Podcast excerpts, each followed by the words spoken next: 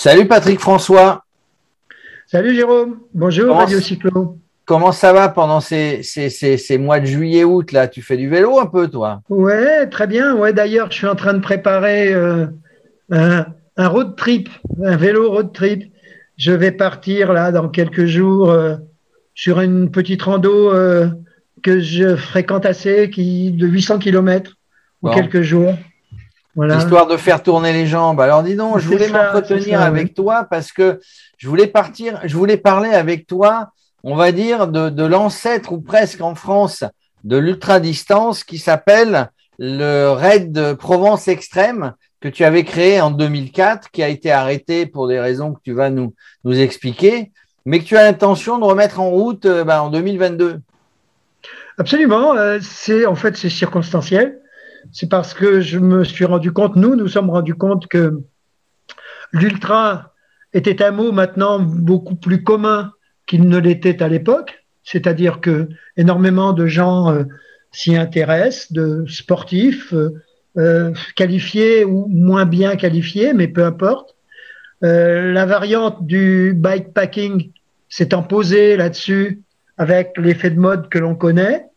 Donc, j'ai été sollicité à plusieurs reprises par des gens qui sont des, pratiquants d'abord et qui m'ont dit mais dis donc euh, pourquoi le Raid Provence Extrême n'existe plus? Il a toujours sa place dans le calendrier ultra et puis en fait euh, c'est vraiment une épreuve d'expérience on a on a on a on a aimé y participer.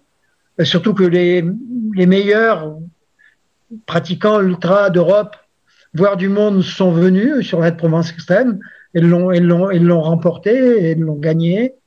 Et hum, je me suis dit qu'après un break de, d'un peu plus de cinq ans, puisque la dernière édition a eu lieu en 2015, eh bien, pourquoi pas repartir en, en 2022 Voilà, c'est, c'est, c'est, c'est, un, c'est une opération circonstancielle, disons. Alors, c'était une opération circonstancielle. Alors, tu l'avais créé en 2004, il y a eu beaucoup. Alors, euh, on va dire, le, le, le, thème, entre guillemets, c'est environ 600 km sur une journée ou une journée et demie.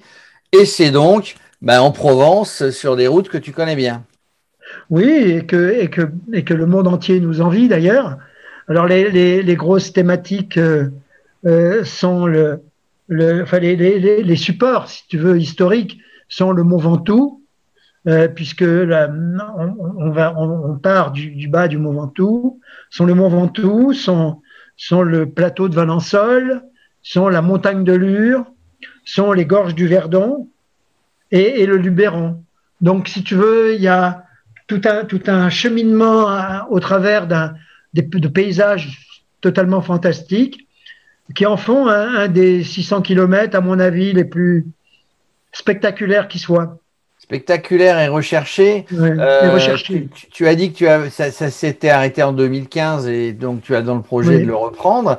Combien il, y a de combien il y avait de participants à l'époque? Parce que, donc on le redit, c'est un ancêtre, c'est une des deux ou trois premières euh, rando ultra distance euh, qui, qui, était, qui, était, euh, qui était existante sur la France. Eh ben, c'était la seule en France. À l'époque, à l'époque, la première en France qui a eu lieu sur la France, c'est une épreuve qui partait du Liechtenstein et qui arrivait à Isola 2000. C'était la XX Alps, qui avait été créée par un ancien champion de ski qui s'appelle Andreas Wenzel, qui est un très bon copain, et que je lui avais donné un super coup de main. On avait travaillé ensemble sur 2003 euh, notamment, sur la première XX Alps, qui était quelque chose de phénoménal. Il y avait 2300 km, 50 cols, euh, près de plus de 50 000 mètres de dénivelé. Il, y avait sept partants, dont les meilleurs mondiaux, qui étaient là au départ de la XX Alps. Ça avait été complètement extraordinaire. Et c'est ce qui m'a tout de suite incité. Je me suis dit, mais on a le paysage, on a les routes, on a ce qu'il faut. Il faut absolument faire quelque chose en, en France. Et donc, euh, l'année suivante, en 2004, Andy Wenzel, d'ailleurs, était venu, avait participé. On avait, on avait créé le Raid Provence Extrême, donc. Et à l'époque, il y avait deux autres épreuves qui existaient. Euh, la, XX Alps a continué aussi en 2004 et en 2005. D'ailleurs, j'ai encore travaillé sur la XX Alps avec Andy. Et puis, euh, il y avait deux autres épreuves qui existaient. C'était la, la, Rata, la Race euh, Across the Alps en, Autriche, et le Glocknermann, qui est, qui est le Glocknermann, qui est, je crois, la première épreuve ultra qui ait jamais eu en, en Europe. Et donc dans les clubs, dans les cols autrichiens exclusivement. Donc, Et ensuite, pratiquement simultanément au Raid Provence Extrême, deux ans après, est venu le, la Race Around Slovenia, le Tour de Slovénie, puisqu'il y avait un, deux Slovènes qui étaient absolument fabuleux. L'un s'appelait Marco Ballo, qui a disputé souvent la Race Cross America, et le second c'était Jure Robic, qui, était, qui a été très longtemps le meilleur, euh, le meilleur euh, euh, ultra cycliste du monde, qui a gagné plusieurs fois la Race Cross America et qui est décédé d'ailleurs suite d'un accident. Et, donc ils avaient créé la, Race Around Slovenia, mais le Raid Provence Extrême est resté longtemps en France la seule épreuve. par la suite, quelques années plus tard, Jean-Claude Arens, un, autre copain, avait créé le rêve, le, le raid extrême vosgien. Euh, donc tout l'école, le grand ballon. Euh, c'est lui qui avait fait découvrir d'ailleurs au monde cycliste le fameux, la fameuse planche des belles filles. La planche des belles filles qui, que le Tour de France a, qui maintenant, a, parcouru depuis de, à, plusieurs reprises. J'allais dire qui sert maintenant euh, souvent au Tour de France. Alors, en, relançant là en 2022 le raid, le raid Provence Extrême, tu relances aussi avec d'autres un espèce de challenge où tu lances un, challenge européen avec des race across, donc la race across Belgium peut-être, tu vas nous le dire, et d'autres race ben, Oui, c'est clair, euh, parce que c'est bien, nos pratiquants viennent beaucoup d'Europe. Quelques, je pense qu'on aura quelques Nord-Américains également qui seront là, mais viennent beaucoup d'Europe et, et, et, donc j'ai pensé que l'idée européenne était une bonne chose. Donc euh, les contacts sont très avancés auprès de la Race Cross Italie, auprès de Michel Musso, là, qui est actuellement, actuellement d'ailleurs, termine sa Race, Cross, euh, Belgique, oui. Race Cross Belgium, se termine là dans les, dans les heures qui viennent. Euh, au moment où on parle, je veux dire, l'épreuve, l'enregistrement, ça sera diffusé plus tard, mais euh, voilà. Et puis, et puis, on pense aussi peut-être à, à, faire quelque chose avec les Allemands, avec Race Cross Germany. Donc, faire un, parce que on respecte des, des, plages d'un mois entre chaque événement, un mois ou un petit peu plus, de manière à permettre aux, participants, aux concurrents de, récupérer. Quoi.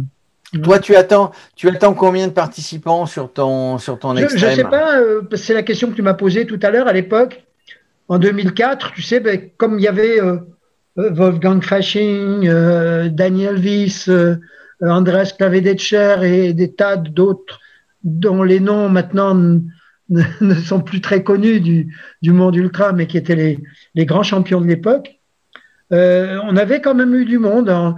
Je pense que sur la première édition en 2004, on avait environ 40 participants, ce qui est énorme pour l'époque, parce que c'était tout nouveau, c'était un truc euh, totalement inconnu, quoi.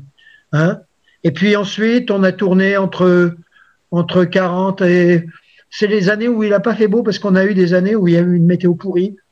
Donc les années où il n'a pas fait beau, on avait un petit peu moins. Mais les années où ça a super bien marché, on était à 60, 70 participants.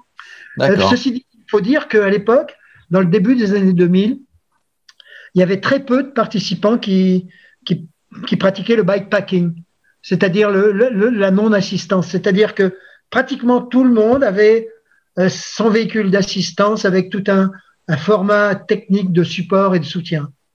C'est le raid extrême, le raid Provence extrême est né comme ça. Et puis par la suite, bien évidemment, on a intégré la catégorie grand randonneur, qui est devenue effectivement bikepacking. Alors, je résume un challenge européen. Le euh, Raid Provence Extrême qui aura lieu en 2022, on est à peu près la date, on ne dit pas encore tout, mais euh, ça sera euh, début début juin. Et puis et puis bah, une activité vélo pour toi qui est toujours qui est toujours bah, sur toutes les routes. Et quand tu n'es pas sur les routes, tu es dans les réunions, tu es dans les instances bah, pour faire avancer euh, tout ce qui devrait euh, bien se passer au niveau du vélo. Voilà, bah, Radio Cyclo sera là, évidemment.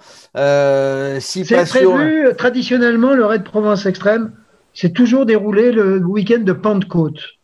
Donc, c'est une date qui va être une date un petit peu, parce qu'on envisage de, de, de, de, le poursuivre les années futures, bien évidemment. On va pas relancer ça pour un an. Et, et, et donc, le week-end de Pentecôte en 2022 va, va être à l'issue de la première semaine de juin, c'est-à-dire les 4, 5 et 6 juin. Et, donc euh, l'année suivante, en 2023, j'ignore, mais ce sera peut-être plutôt peut-être un petit peu plus tard, une semaine ou deux. Puisque, enfin, c'est toujours le week-end de Pentecôte. Pentecôte est fluctuant par rapport à Pâques, évidemment. Euh, pour ceux qui arrivent à suivre ça sur les calendriers. Euh, ben voilà, ça va, ça va retrouver sa place. Merci Patrick d'être venu nous faire un, euh, un focus, de mettre en lumière euh, bah, ce, ce, cette première randonnée ultra distance euh, française à l'époque créée en 2004, qu'on retrouvera bien volontiers en 2022. À bientôt, Patrick. À bientôt, Jérôme. Salut, merci. Merci à Radio Cyclo.